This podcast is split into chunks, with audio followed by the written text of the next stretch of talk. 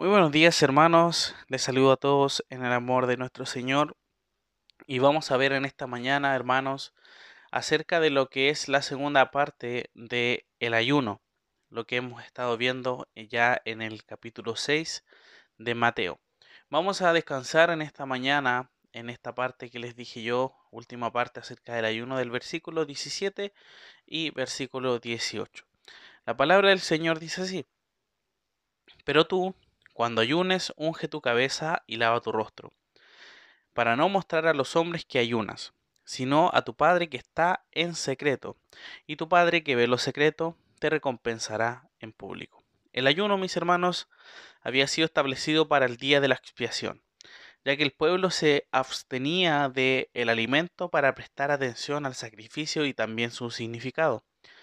De igual forma, eh, se ayunaba cuando habían conflictos personales, tristeza o manifestación de arrepentimiento. Sin embargo, el ayuno sin entrega o una demostración del corazón era un, ritualismo sin sentido en la vida de quien lo practicaba.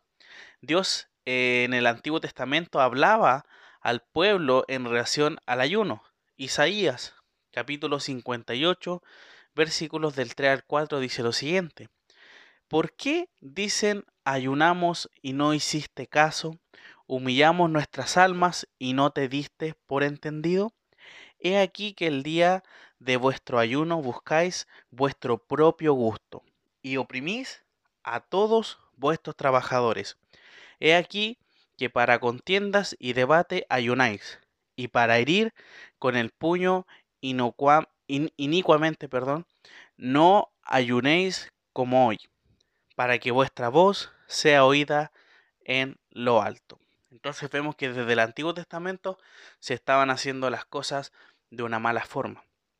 El Señor, hermanos, ahora realiza un contraste, Jesús ya en todo este sermón, este, en esta enseñanza, sus discípulos realiza un contraste de la forma en que lo realizaban las personas que querían ser vistas y alabadas, como hemos visto cerca de los fariseos, eh, en respecto también a las oraciones y las limosnas, que ellos eh, querían demostrarse a los demás. Ellos vemos, hemos visto también que utilizaban ceniza en su cabeza para demostrar visiblemente el ayuno. El Señor les dice a sus discípulos, como dice el texto, pero tú, cuando ayunes, unge tu cabeza y lava tu rostro. El ungir la cabeza y lavar el rostro, hermanos, era una expresión de fiesta y regocijo, en lugar de duelo. No es que el ayuno fuese algo impropio, que debiera ocultarse. Lo que Jesús enseñaba es que los actos de verdadera piedad se hiciesen delante de Dios y no de los hombres, de modo que solo Dios pudiese ver el compromiso espiritual de quien practicaba el ayuno. El ayuno, hermanos, como acto piadoso, debe ser hecho delante de Dios y no de los hombres, como sigue diciendo el texto, para no mostrar a los hombres que ayunas, sino a tu Padre que está en secreto.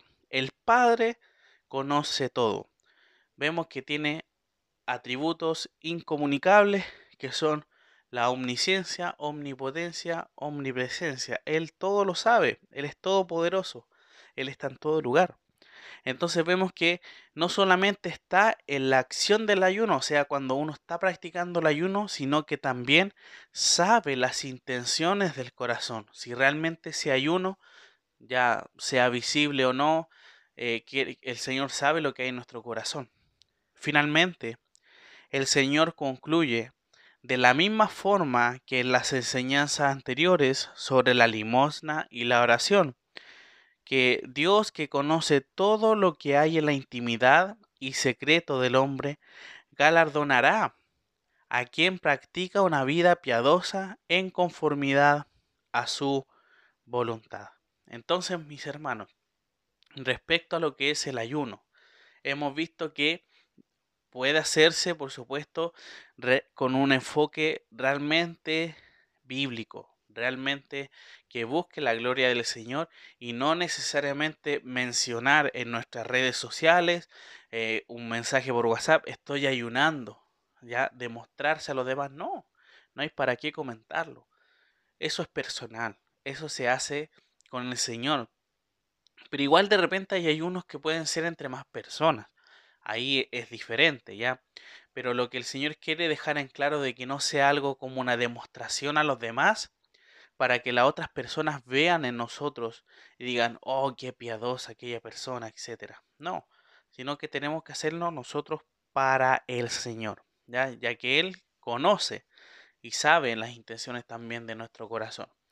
El ayuno eh, se utiliza, como hemos visto, para poder apartar un tiempo para el Señor absteniéndome de, las de la comida, en este caso, no todo el día, sino que, por ejemplo, durante un periodo, ya sea en el desayuno, decir, voy a dejar de consumir alimentos porque quiero pasar más tiempo con el Señor en oración respecto a una situación que estoy pasando y quiero ver si el Señor puede responderme a favor de esto. Pero como yo les dije también, no necesariamente puede ser de esa forma. Así que eh, no quiere decir que si uno ayuna y se aguanta las ganas de, tomar desayuno, de almorzar, de tomar once, va a significar que automáticamente lo que nosotros estamos pidiendo o lo que estamos haciendo se vaya a concretar de una forma que nosotros queramos. ¿ya? Eso es lo que uno siempre tiene que tener en claro, pero por sobre todo, todas las cosas tienen que ser para la gloria del Señor. Nada acá debe de ser demostrado para poder tener un poco más de, de fama, entre comillas, pero es, fácil eh, muchas veces caer en, esas situaciones, ¿ya? Eh, y, realmente no se hace con un sentido para el Señor, sino que solamente para que el hombre se enorgullezca. Así que mis hermanos, que el Señor nos libre de caer ante ellas, esas situaciones, no solamente con el ayuno, sino que ya hemos visto varios ejemplos acerca de la limosna y de las oraciones.